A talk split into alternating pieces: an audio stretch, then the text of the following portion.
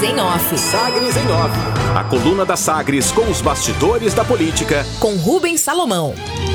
E a edição desta segunda-feira, dia 3 de janeiro de 2022. Câmara Federal deve receber, avaliar pedido para saber custo das férias de Bolsonaro na praia. A Câmara dos Deputados deve apreciar em fevereiro, depois da volta do recesso parlamentar, pedido para saber o custo exato das férias do presidente Jair Bolsonaro do PL em Santa Catarina. O presidente Bolsonaro esteve no estado sulista desde o último dia 27, onde passou a virada de ano, e a expectativa era de que ele retornasse a Brasília só na terça-feira, amanhã, dia 4 de janeiro. Mas ele já deixou o estado catarinense. Na madrugada desta segunda-feira, desembarcou em São Paulo para tratamento médico à suspeita de uma nova obstrução intestinal. Esse requerimento para saber o custo das férias do presidente, portanto, do dia 27 de dezembro até o dia 3, até o dia 2, né? Dia 2 para o dia 3, até este domingo, esse requerimento é preparado pelo deputado Elias Vaz, do PSB aqui de Goiás, que também foi o autor do pedido é, que revelou o valor gasto nas últimas férias do presidente, entre 18 de dezembro de 2020 e 5 de janeiro de 2021. Naquele episódio, o custo aos cofres públicos foi de 2 milhões e 400 milhões de reais. 2 milhões e 400 mil reais. Desse total, 1 milhão e 200 mil foram gastos por meio de cartão corporativo. Nessas férias, Bolsonaro aproveita o recesso de final de ano em Santa Catarina com a primeira-dama, Michele Bolsonaro, a filha, Laura, e da enteada Letícia. O presidente tem sido criticado por aproveitar as férias enquanto a população da Bahia sofre com as fortes chuvas que atingiram o estado, deixando 25 mortos até este fim de semana. E olha, você deve se lembrar da alegação depois da publicação, né, de publicado o custo de 2 milhões e 400 mil reais nas férias anteriores, o ministro-chefe da Controladoria Geral da União, a CGU, Wagner Rosário, afirmou em abril do ano passado que Bolsonaro trabalhou fora do local costumeiro e que ele não estava de férias. A declaração foi feita durante esclarecimento sobre a viagem de fim de ano, fim de 2020, início de 2021, esclarecimento da CGU na Comissão de Fiscalização Financeira e Controle da Câmara dos Deputados. Wagner Rosário disse, aspas, o presidente da República despachou diariamente com todos os seus ministros e assessores. Só nesse período assinou um decreto, sete medidas provisórias e sancionou seis projetos de lei. Então, só por aí a gente entende que o presidente da República não estava de férias. Ele estava a trabalho fora do local costumeiro onde ele realiza suas atividades, fecha aspas, explicou o ministro sobre as férias anteriores. Nesta virada, agora de 21 para 22, o presidente deixou de sancionar ou vetar 18 projetos de lei aprovados pelo Legislativo. As matérias estão pendentes de análise para sanção, inclusive o projeto que permite cobranças adicionais de ICMS pelos estados, nos casos de vendas pela internet. Esse projeto segue sobre a mesa do presidente para sanção ou veto. Ao todo, são 16 projetos de lei e duas medidas provisórias. Os prazos variam de três a partir de hoje, segunda-feira, até o próximo dia 12 de janeiro.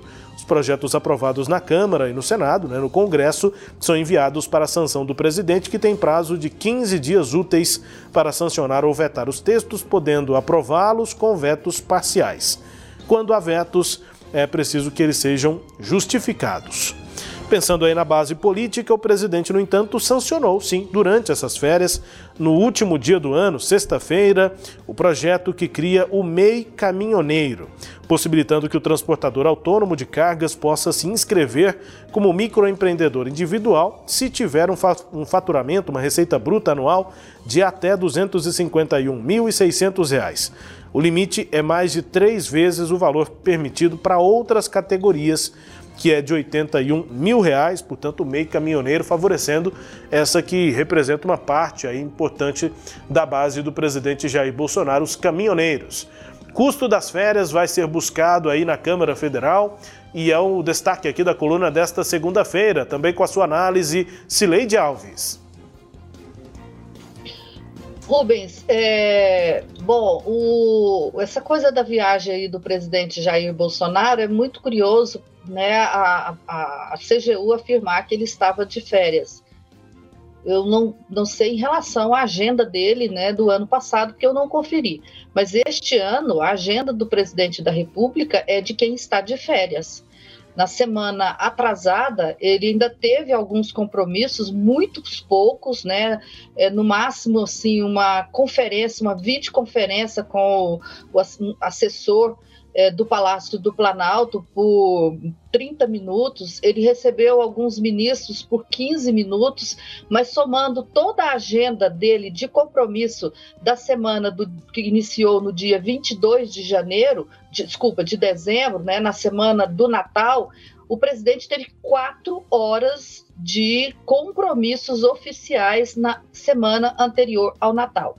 E nesta semana anterior ao Réveillon, o presidente não teve nenhum compromisso oficial na agenda dele.